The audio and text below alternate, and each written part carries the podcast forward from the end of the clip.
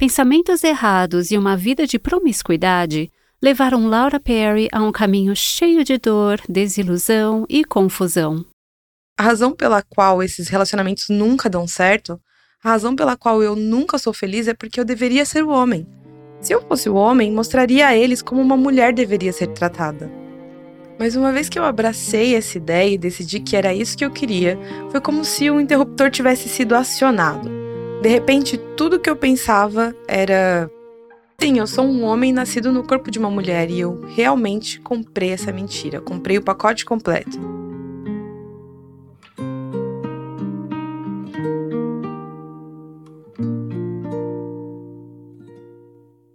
Este é o Aviva Nossos Corações com Nancy DeMoss Wogemuth, autora de Mentiras em que as Mulheres Acreditam e a Verdade que as Liberta. Estou tão feliz que você está aqui conosco.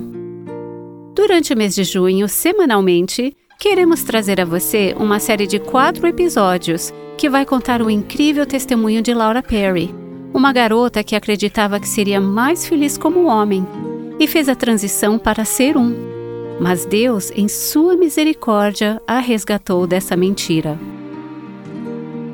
Talvez você já saiba disso, mas já faz anos que no mês de junho é celebrado a comunidade LGBTQ. No Brasil, a Parada do Orgulho LGBTQIA, de São Paulo, acontece na Avenida Paulista desde 1997. No ano de 2006, foi nomeada a maior parada do orgulho LGBT do mundo pelo Guinness World Records. Por meio do testemunho de Laura, nosso desejo é trazer um lembrete da esperança do poder de Deus para trabalhar na vida das pessoas e resgatá-las à sua verdadeira identidade em Cristo. Ao longo dessa série, você ouvirá o testemunho de Laura Perry na voz de Paula Reis, da mãe de Laura Francine na voz de Cynthia Kuhn, além de ouvir Dana Gresh na minha voz, Raquel Anderson, e Nancy DeMoss Wogemuth na voz da nossa querida Renata Santos. Sim, o nome dela é Laura Perry. Eu sei que você vai se encantar com ela após ouvir toda a sua história. Ouvi Laura compartilhar seu testemunho recentemente numa conferência e pensei: precisamos ter essa mulher no Aviva Nossos Corações. Então hoje ouviremos o testemunho que ela compartilhou naquela noite. E durante essas próximas semanas, vamos entender a sua história um pouco melhor. Também vamos conversar com a mãe dela que a acompanhou durante essa longa jornada, e depois Dena vai conversar com Laura para dar continuidade à história que vocês ouvirão hoje. Sim, é importante falarmos sobre a história de Laura, porque uma das questões mais complexas que estamos enfrentando hoje em dia é a questão do transgenerismo. Agora, se esse é um termo novo para você, ou se você não tem certeza do que realmente significa, Transgênero é a palavra usada para descrever alguém que acredita que sua identidade de gênero não é a mesma que seu sexo biológico. E, Dana, você está certa. Esse assunto é extremamente complexo. Esse tema envolve muitas questões e, de uma forma ou de outra, todas nós estamos tendo que lidar. E se não for agora, será em breve, já que esse assunto se tornou uma grande parte da conversa cultural. E, de fato, se seus amigos não estão falando sobre isso, pode ter certeza que os amigos de seus filhos estão. Seus filhos certamente estão ouvindo sobre esse tema na escola. Agora, essa filosofia, esse modo de pensar, está sendo ensinado na pré-escola, no ensino fundamental, e não é apenas algo cultural em algum lugar distante de nós. Para muitas de nossas ouvintes, talvez para você, esse assunto seja extremamente pessoal. Talvez você tenha um filho ou filha, um amigo no local de trabalho ou alguém com quem você cresceu que acabou de anunciar que decidiu fazer a transição de gênero. É mesmo possível? E como respondemos àqueles que estão presos a esse modo de pensar? É algo com o qual temos que saber lidar e temos que ajudar nossos filhos a saberem como lidar com isso também. Sim, Nancy. E a outra razão pela qual precisamos conversar sobre isso é porque há esperança. O que você está prestes a ouvir é uma história poderosa de um filho pródigo voltando para casa. Um filho perdido voltando aos braços do pai. Sim, temos que interceder, clamar pelos nossos filhos, nossas crianças. Orar não apenas por aqueles cujos filhos ou amigos estão envolvidos em ideias e pensamentos assim, mas também por outros que estão afastados dos caminhos do Senhor. Estamos ouvindo muito hoje nas mídias sociais sobre influenciadores que anunciaram que estão se desconvertendo da fé cristã. Eles estão se afastando da fé. Na verdade, ouvi recentemente um líder cristão falar que três de seus filhos adultos, o termo que ele usou, saíram dos trilhos espiritualmente. Isso é um desgosto para esse pai, para aquela mãe, para o Senhor. Então, sim, precisamos orar por esses filhos pródigos e acreditamos firmemente que Deus os trará para casa. Talvez haja um filho ou filha rebelde em sua família. Ou talvez você tenha alguns amigos próximos que estão passando por isso. Você conhece o peso desse fardo, muitas vezes derramando lágrimas de tanta dor. Glória a Deus que você está conosco hoje, aqui no Aviva Nossos Corações, porque você será inundada com esperança. Acredito que Deus pode usar o testemunho da Laura para te encorajar e te encher de fé, para esperar que Deus intervenha na vida dessa pessoa tão amada. Sim, Senhor, eu oro para que o Senhor faça exatamente isso hoje. Há alguém ouvindo, há uma mãe, uma avó, um pai, uma irmã, uma amiga, uma tia, uma professora, Alguém que carrega um fardo em seu coração por uma pessoa querida, que não está andando com Cristo, que é um filho pródigo. Talvez seja alguém que esteja lidando com essas questões de sexualidade e identidade de gênero. Ó Senhor, eu oro para que o Senhor venha e ministre graça sob medida para aqueles que esperam e anseiam pela restauração de seus entes queridos. Talvez você seja o filho pródigo ouvindo hoje. De alguma forma, o Senhor o direcionou para esse programa e o Senhor sabe. Eu oro para que o Senhor traga para casa os rebeldes e restaure a esperança pelo poder do seu Espírito Santo. Eu oro em nome de Jesus. Amém. Agora vamos ouvir a Laura Perry enquanto ela compartilhava sua história na Igreja da Aliança de Cristo em Charlotte, Carolina do Norte.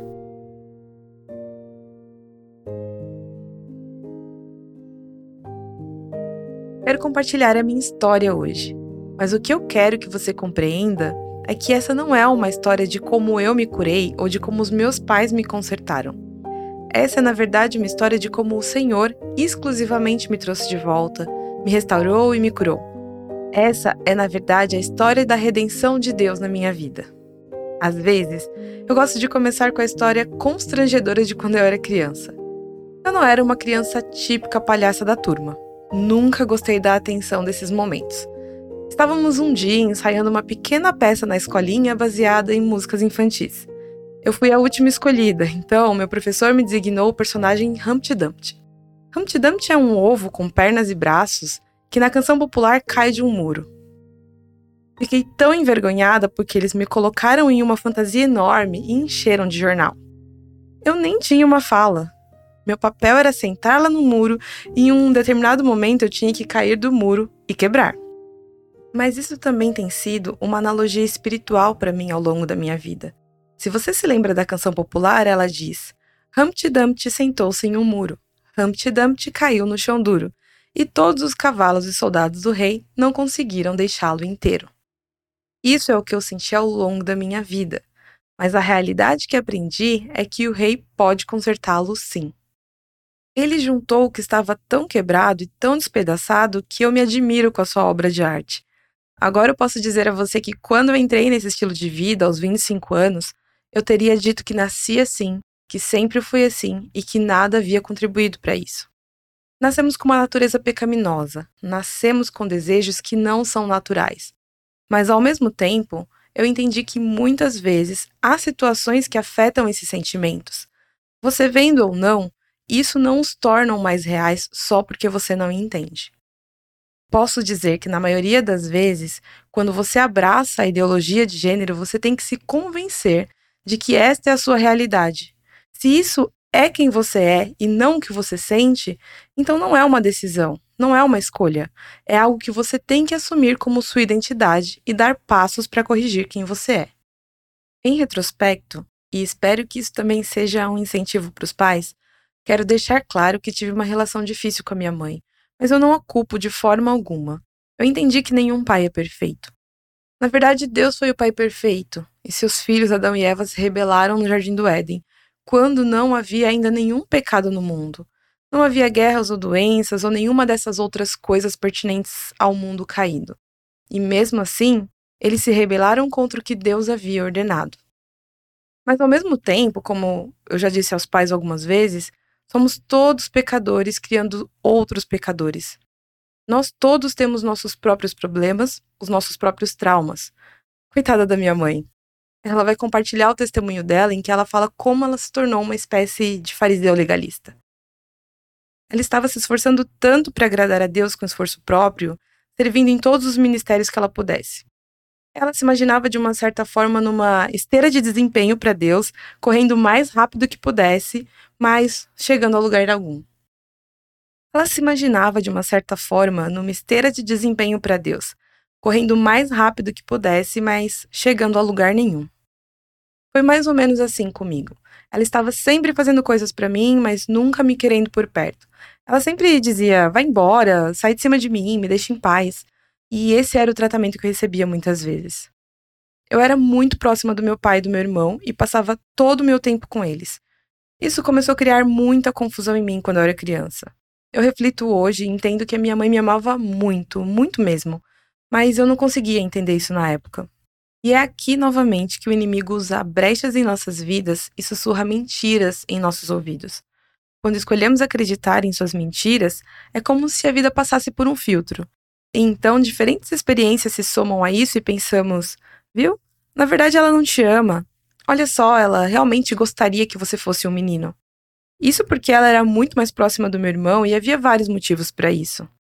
Um deles era apenas a personalidade, eu acho. Mas também minha mãe tinha tido abortos espontâneos de dois meninos entre meu irmão e eu. Acho que ela estava em luto por eles e os desejando desesperadamente. Mas comecei a acreditar quando eu era criança que minha mãe queria que eu tivesse sido um deles e não tivesse nascido menina. E assim, eu realmente comecei a assumir essa identidade. Eu fantasiava sobre isso, escrevia histórias sobre isso. Na infância nunca tinha ouvido o termo transgênero eu não sabia que havia algo que eu pudesse fazer sobre isso. Esta era apenas. Esse era apenas um mundo de fantasia em que eu vivia, mas com o passar dos anos tornou-se cada vez mais iminente. Quando eu tinha 14 anos, me disseram que eu tinha síndrome do ovário policístico, o que significava que eu tinha cistos em todos os meus ovários e sentia dores constantes, dores muito, muito fortes. Além disso, me disseram que eu provavelmente nunca engravidaria. Então eu fiquei com muita, mas muita raiva de Deus. Eu pensei, se Deus me fez assim, uma menina em vez de um menino, só para que eu fosse rejeitada pela minha mãe, porque era assim que eu via, e agora eu tenho esse sistema reprodutor feminino que eu nem queria ter e não vai me servir para nada além de dor, já que nem mesmo vou poder ter filhos. Se eu acreditar que Deus fez isso de propósito, então eu tenho que acreditar que ele é realmente um idiota eu realmente comecei a ver a Deus como esse ser cruel e distante que não se importava comigo. Ele estava meio que sentado e rindo. Esse é o tipo de imagem que eu tinha de Deus. Então, quando eu tinha 15 anos, eu me afastei completamente da fé. Disse a Deus que eu não queria servi-lo. Eu queria ser o oposto de uma cristã. Eu não queria nenhum tipo de ligação com o cristianismo. Eu cresci ouvindo sobre Jesus a minha vida toda, mas eu nunca tinha realmente conhecido a Cristo. Converso com tantas pessoas, muita gente mesmo, que fizeram uma profissão de fé quando criança, foram batizadas, mas nunca conheceram um Senhor de verdade. E essa, de fato, foi a minha história. Talvez algumas de vocês que estão me ouvindo nesse momento estejam pensando a mesma coisa. Sim, eu fiz a oração, fui batizada, mas nunca foi real. Se você se encontra nessa situação, eu espero que você veja que há uma diferença entre acreditar intelectualmente e realmente colocar a sua fé e confiança em Cristo. Eu nunca soube que Cristo era real, então eu nunca conheci seu amor. Eu nunca havia conhecido sua paz. Eu nunca soube como era vê-lo agir fielmente em minha vida. Sério, é um milagre que eu não tenha ido parar em uma seita satânica. Acho que era para onde eu estava indo, mas pela graça e misericórdia do Senhor isso não aconteceu. Eu estava trilhando um caminho muito sombrio. Eu ia a muitas festas com muita promiscuidade e tentava curar a dor que eu sentia por meio de outras pessoas e pensava: se eu conseguir que os homens me amem, então eu vou me sentir melhor. Eu, na verdade, não tinha nenhuma atração por mulheres. E isso é uma coisa que nem todo mundo percebe, que nem todos os transgêneros são atraídos pelo mesmo sexo biológico. Na verdade, uma grande porcentagem é atraída por seu sexo oposto natural. E eu também era. Eu não queria relacionamento com mulheres naquela época. Mas antes de seguir o caminho transgênero, eu estava me entregando à promiscuidade. Estava completamente despedaçada. Eu decidi que faria tudo o que os homens quisessem, porém, quanto mais eu cedia, mais eles me tratavam como lixo. Eu não entendia porque Deus nos dá tanto valor, principalmente a nós como mulheres, mas também aos homens. O elo matrimonial é algo tão sagrado para Deus que precisa ser preservado, mas eu estava dando de graça estava sendo tratada como alguém completamente descartável. Depois de muitos anos nessa vida, eu estava afundada nesse caminho terrível e sombrio do vício na pornografia, uma batalha da qual eu não conseguia me livrar. Finalmente, eu entrei num relacionamento horrível. Nós tínhamos planejado um final de semana romântico, mas eu estava pisando em ovos o tempo todo. Ele era um alcoólatra severo e o final de semana todo foi um desastre. Naquele momento, eu lembro de ter pensado: sabe, a razão pela qual esses relacionamentos nunca dão certo, a razão pela qual eu nunca sou feliz é porque eu deveria ser o homem. Se eu fosse o homem, mostraria a eles como uma mulher deveria ser tratada. E isso de fato acontece no transgenerismo. Nem sempre é o caso, mas há uma variedade de razões pelas quais as pessoas passam por esse processo. Mas eu posso dizer que um deles é, na verdade, que existe um desejo de ser algo que você deseja para si mesmo. E eu queria desesperadamente que um homem me tratasse com amor e respeito e me desejasse de verdade. Mas porque eu não estava recebendo esse tipo de tratamento, eu decidi me tornar esse homem. Agora eu não tinha consciência disso na época, foi só algo que me veio à mente. Mas uma vez que eu abracei essa ideia e decidi que era isso que eu queria, foi como se o interruptor tivesse sido acionado. De repente, tudo que eu pensava era: sim, eu sou um homem nascido no corpo de uma mulher e eu realmente comprei essa mentira, comprei o pacote completo. Comecei a frequentar um grupo de apoio e a primeira vez que eu estive lá, eles me pediram que eu me apresentasse e em cinco minutos as pessoas estavam dizendo: Nossa, você com certeza é um transgênero. Então eu comecei a ficar preocupada que nunca apareceria um homem. Nunca vou esquecer quando o líder do grupo, que também era trans, que tinha interesse que outras pessoas acreditassem que eram trans, disse: Não se preocupe com isso. Em mais ou menos um ano tomando hormônios, ninguém vai imaginar que você era uma menina. Isso é que eu queria ouvir toda a minha vida, porque era doloroso ter nascido uma menina. E eu queria anular o meu passado feminino. Na verdade, eu nem queria ser abertamente uma pessoa trans. Eu queria ser um homem e não queria que uma única alma no planeta Terra soubesse que eu havia nascido mulher. Mas eu não conseguia escapar do fato de que a minha família sabia, e eu exigia que eles me chamassem de Jake. Esse era meu nome legal na época, ou Jacob. E exigia que usassem os pronomes masculinos e tudo mais. Eu gritava e berrava com eles e tentava de tudo para tentar fazê-los embarcar nessa ideia. A ironia disso tudo um ponto que eu quero enfatizar muito hoje. Todos nós sabemos disso, mas acho que esquecemos. O diabo é um mentiroso. Ele contou tantas mentiras aos meus pais e me usou para transmiti-las também. Mas vou compartilhar apenas algumas das coisas que ele sussurrava. Algumas delas eram seus próprios pensamentos e medos, coisas desse tipo. Mas eles estavam sempre me dizendo: Você está com tanto ódio no seu coração, e eu falava o mesmo para eles também. Ou falava: vocês são pais horríveis. Que tipo de pais cristãos vocês são? Eu vivi assim por quase nove anos. E a realidade é que o momento que eu mais me senti amada pelos meus pais durante todo esse tempo foi a noite em que eu me assumi para eles. Não foram as vezes que eles fizeram um monte de coisas para mim, nem quando eles compraram um monte de coisas ou gastavam dinheiro comigo, que provavelmente não deveriam, porque eu estava gastando o meu dinheiro, desperdiçando todo o meu dinheiro com esse processo. Mas o momento que eu me senti realmente mais amada por eles foi essa noite, a noite em que eu me assumi para eles. E essa noite acabou em muitas lágrimas, eu explodindo e gritando. A realidade, porém, era que eu sabia que eles me amavam demais para ceder às minhas exigências. Eles estavam soluçando, implorando e chorando.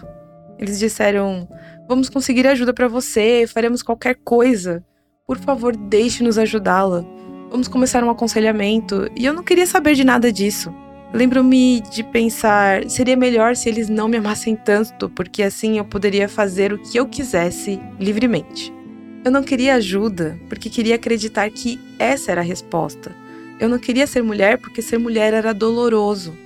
Eu acabei meio que cortando eles da minha vida por um tempo. Mas tínhamos altos e baixos. Às vezes eu ficava um tempão sem falar com eles e de repente eu entrava em contato com eles.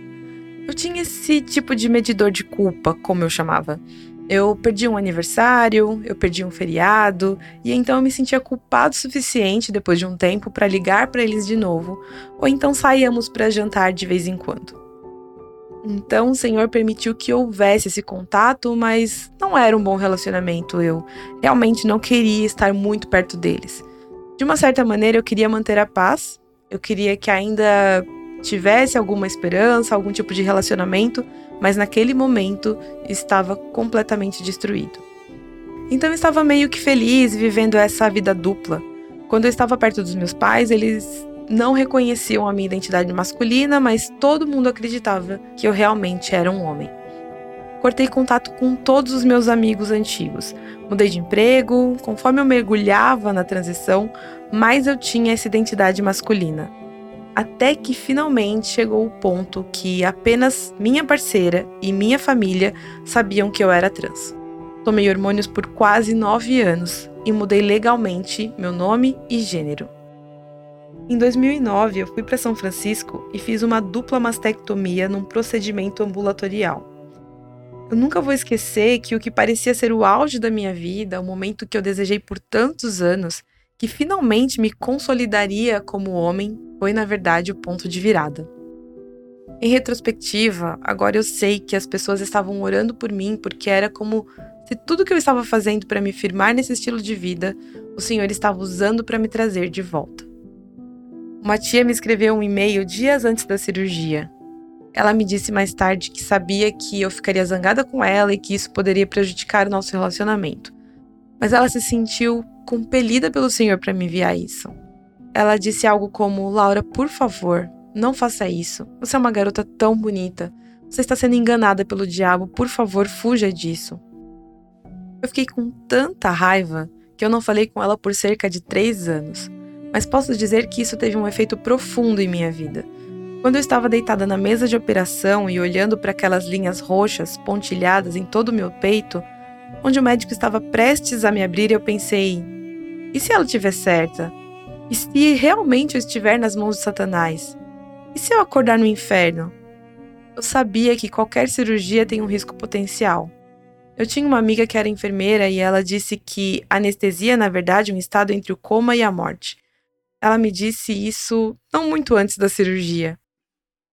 Eu comecei a chorar um pouco. Não lágrimas visíveis, mas por dentro eu estava muito apavorada. E pela primeira vez em anos, eu comecei a orar. Foi a primeira vez em muito tempo que eu reconheci a Deus. Eu disse: Deus, eu sei que essa não é a sua vontade, mas eu tenho que fazer isso. Esse é quem eu sou, por favor, poupe a minha vida.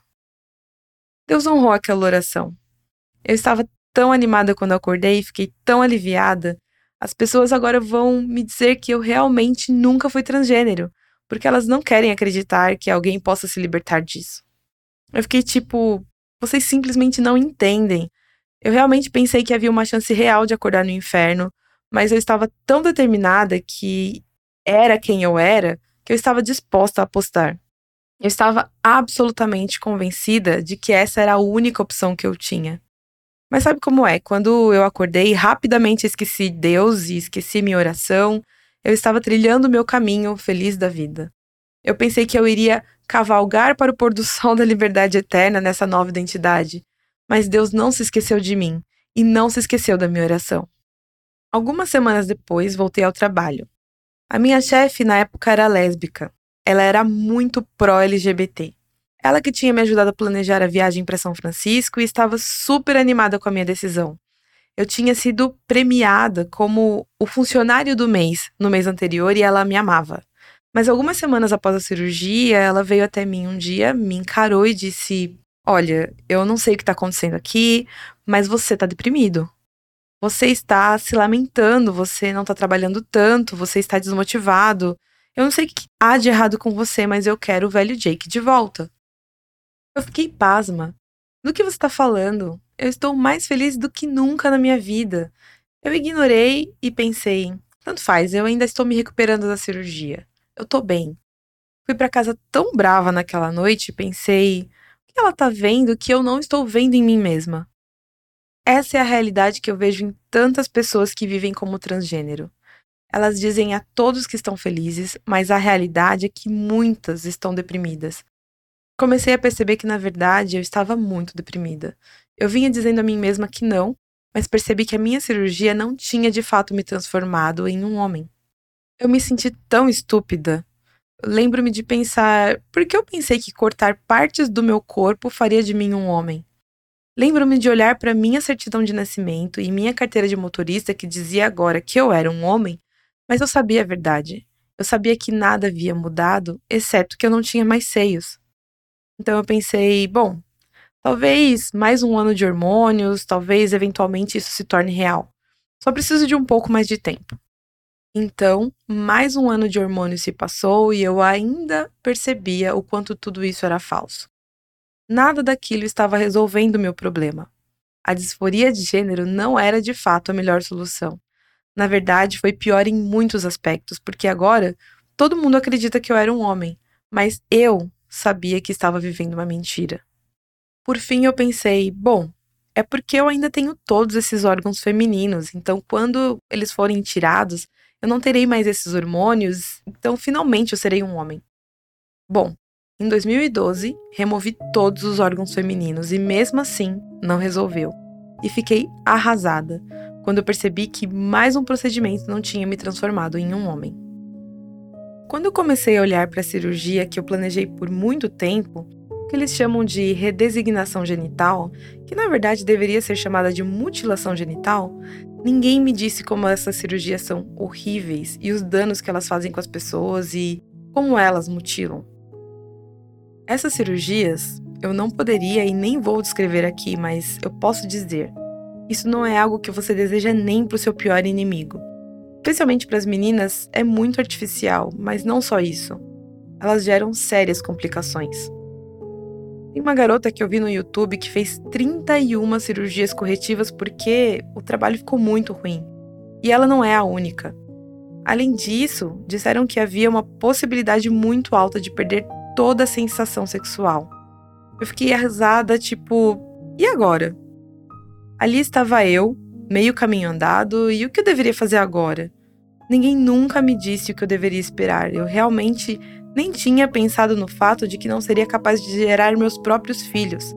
Eu simplesmente não tinha pensado como isso funcionaria biologicamente. Eu estava muito arrasada. Eu me lembro que eu me sentia como uma espécie de aberração intermediária. Eu realmente comecei a entender que eu nunca seria um homem, mas não queria ser uma mulher. Eu pensei, Bom, isso é tudo que eu posso ser. Eu estava com depressão, e eu acho que se não fosse pelo meu parceiro, eu teria me suicidado. As pessoas tentam assustar os pais dizendo: se você não deixar seu filho fazer a transição, ele cometerá suicídio. Bom, estudos mostram que, na verdade, as taxas de suicídio são iguais. Alguns estudos mostram um pouco mais baixo, outros mostram um pouco mais alto. Mas, pelo menos, existem taxas muito altas de suicídio após as cirurgias, porque as pessoas percebem o que elas fizeram. Houve milhares, eu não sou a única. Existem milhares e milhares que se arrependem da sua mudança de sexo.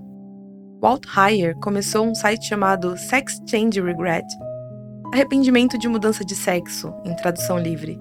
Acho que foram mais de 100 mil pessoas que acessaram seu site. Milhares e milhares se arrependeram e essas histórias nunca são divulgadas na mídia. Eu não sabia mais o que fazer. Bem, Deus estava trabalhando em mim ao longo dos anos, meio que me preparando para o seu plano. Mas eu não queria ser uma cristã. Mas eu meio que estava aberta a isso, ao menos um pouco. Minha mãe, em certo momento, me pediu para fazer um site para o seu estudo bíblico. Eu quase não tinha contato com eles. Como eu disse antes, esta não é a história de como minha mãe descobriu como me consertar. Na verdade, ela tentou me consertar durante toda a minha vida. E esta foi, na verdade, a primeira vez que ela não estava tentando fazer isso. A noite em que eu me assumi como transgênero foi quando começou a mudar a vida dela. Ela de fato entregou sua vida ao Senhor de uma nova maneira, permitindo que ele trabalhasse por meio dela. Quando eu comecei a trabalhar no site, comecei a ler as lições. E quando eu li as lições, comecei a ver pela primeira vez em minha vida o coração e o caráter de Deus. Comecei a ver algo que eu nunca tinha visto antes sobre ele. Eu ligava para minha mãe e fazia muitas perguntas, e conforme conversávamos, eu percebia que a minha mãe havia mudado. Perguntei o que, que tinha acontecido com ela e ela começou a me contar como havia sido transformada. De fato, foi naquele momento que eu soube que o Evangelho era verdadeiro. Eu sabia que Cristo estava vivo, porque eu pude ver o poder transformador em minha mãe. Fui para casa naquela noite e comecei a confessar os meus pecados. Na verdade, eu não acreditava que Deus iria me salvar. Eu pensei, eu fiz muita coisa ruim. Mas quando eu comecei a chorar e a orar, e nos dias seguintes eu continuei orando, o Senhor interveio em minha vida de maneira tão radical quando eu realmente coloquei a minha fé e confiança nele. Eu falo um pouco mais a fundo sobre essa experiência no meu livro From Transgender to Transformed De Transgênero a Transformada. Eu fui tão radicalmente transformada, eu sabia que nunca mais seria a mesma. Meus desejos, tudo começou a mudar em mim quando eu entreguei o meu coração a Cristo. Ele me mudou tão completamente que eu sabia que eu era uma pessoa totalmente nova. Eu me lembro de ter lido o versículo em 2 Coríntios 5,17, onde diz: Se alguém está em Cristo, nova criatura é. As coisas velhas já passaram, eis que tudo se fez novo. E eu sabia que eu era uma nova criatura. Mas eu não sabia o que fazer sobre ser trans. Eu disse: Tudo bem, Deus, eu reconheço que essa não era sua vontade, mas eu não sei o que fazer a respeito agora. Eu estou meio que sem opção agora. Já fiz essas cirurgias, sou legalmente um homem, eu tenho barba agora. Sou conhecido como um homem na sociedade. Então continuei varrendo a condenação para baixo do tapete. Eu meio que não estava lidando com isso, mas Deus continuou atraindo meu coração. E é engraçado. Nós gostamos de escolher uma ou duas pequenas passagens e torcer as palavras. Mas eu posso dizer, quando o Espírito Santo se apoderou de mim, Cada versículo da Bíblia começou a me constranger sobre como eu estava vivendo, porque a Bíblia inteira te confronta. Romanos capítulo 1 diz que você adorará o Criador ou adorará a criatura de alguma forma. Deus estava basicamente me perguntando: você vai se identificar como eu te criei ou como você quer se criar? Fazer do meu jeito não tinha dado muito certo para mim. Por cerca de dois meses eu estava carregando um fardo tão pesado, eu implorei ao Senhor de todo o coração para tirar a minha vida. Eu simplesmente não via saída. Eu me vi em uma espécie de poço profundo e escuro do qual eu não conseguia sair. Eu conseguia ver o topo, mas eu não tinha como chegar lá. Eu estava arrasada e eu disse: Senhor, eu não tenho saída. Isso me lembrou de Mateus capítulo 16, do 24 ao 26, que diz: Se alguém quer vir após mim, negue-se a si mesmo Tome a sua cruz e siga-me. Pois quem quiser salvar a sua vida, perdê-la-á. E quem perder a sua vida por minha causa, achá-la-á. Pois que aproveita o homem se ganhar o mundo inteiro e perder a sua própria alma? Ou que dará o homem em troca da sua alma? Eu sabia que o Senhor estava me pedindo para simplesmente me afastar de tudo. Eu não sabia o que fazer. Eu poderia imaginar a minha vida como um monte de cinzas de destruição. Eu disse: Senhor, se o Senhor pode fazer alguma coisa com a minha vida, ela é sua. Faça o que quiser de mim. Eu tive uma visão clara de Jesus ajoelhado. Ele estendeu a mão para o buraco em que eu estava e me perguntou: Você confia em mim? E eu disse: Ó oh, Senhor, sim. Eu literalmente me afastei de tudo. Me afastei de todo aquele estilo de vida, me afastei de tudo que eu conheci por quase uma década. Minha parceira, meu trabalho, aquela identidade. Eu me afastei para seguir Jesus Cristo. No começo eu senti como se eu estivesse absolutamente morrendo. Eu sofri, eu sofri e sofri. Foi mais difícil do que qualquer coisa que eu já tinha feito na minha vida. Mas quando o Senhor começou a me curar e a me libertar e a me mostrar quem eu realmente era, Ele começou a fazer uma grande obra em mim. Eu comecei a ficar tão livre. E eu me lembro de pensar: eu nunca pensei que isso fosse possível. Eu não poderia prever a liberdade que o Senhor me daria. Eu estou aqui hoje e eu não tenho vontade de voltar. Ele me curou completamente, me libertou e isso aconteceu por meio da obra de Jesus Cristo pois ele me discipulou e me ensinou a sua palavra. Eu só quero encorajar qualquer um que esteja lutando. Romanos 12, de 1 a 2 diz: Rogo-vos, pois, irmãos, para apresentar seus corpos como um sacrifício vivo, santo e aceitável a Deus, que é o seu serviço racional, e seja transformado pela renovação da vossa mente. Salmo 107, 20 é o versículo da minha vida, ele diz: ele enviou sua palavra e os curou e os libertou de suas destruições. Foi a palavra de Deus que me curou. Foi a palavra de Deus que me libertou e eu posso dizer a você que a liberdade realmente é possível se você se render totalmente a Jesus Cristo e a sua palavra. Nem todos os sentimentos desaparecem completamente às vezes leva muitos anos, mas eu posso dizer que há verdadeira liberdade em Cristo Jesus. Obrigada a todos, obrigada por terem vindo e escutado. Uau! Lembro-me de ter ficado profundamente emocionada na primeira vez que ouvi essa história. Que testemunho incrível da obra de cura e libertação de Deus na vida da Laura Perry. Vamos ouvir mais a história da Laura ao longo desse mês de junho, aqui no Aviva Nossos Corações. É lindo ver agora que a Laura já passou por essa jornada, como o Senhor a está equipando e capacitando para ajudar outras pessoas enquanto elas pensam sobre esse assunto. E eu gostaria de enfatizar que não são apenas as pessoas que estão lidando com questões de transgênero em suas próprias famílias que precisam ouvir essa história. Todos nós precisamos nos familiarizar com esse assunto e entender como a graça de Deus e o conhecimento da verdade de Deus podem ser aplicados a essas questões tão importantes que estão afetando a todos nós, de uma forma ou de outra. Este é um ministério sobre feminilidade bíblica e queremos ajudar e equipar as mulheres para entender o que é o bom design de Deus, o que isso significa e como podemos experimentá-lo. Também li este livro de Laura Perry e é uma excelente ferramenta para nos familiarizarmos com toda essa questão e entender mais sobre essa batalha. Esse livro da Laura Perry, Transgender to Transformed, infelizmente não foi publicado em português ainda. Mas espero que você esteja conosco no próximo episódio na semana que vem quando conversaremos com a mãe de Laura, Francine Perry, aqui no Aviva Nossos Corações. Ela compartilhará o que estava pensando e sentindo quando Laura anunciou que estava fazendo a transição para se tornar Jake. E você descobrirá como o Senhor estava trabalhando no coração de Francine durante aquele longo período de nove anos. Sei que essa conversa será um grande encorajamento para quem ama um filho que não está seguindo os caminhos do Senhor. E, independentemente de haver um filho pródigo em sua vida ou não, você celebrará a graça de Deus ao ouvir a história de Francine. Participe conosco na próxima semana aqui no Aviva Nossos Corações.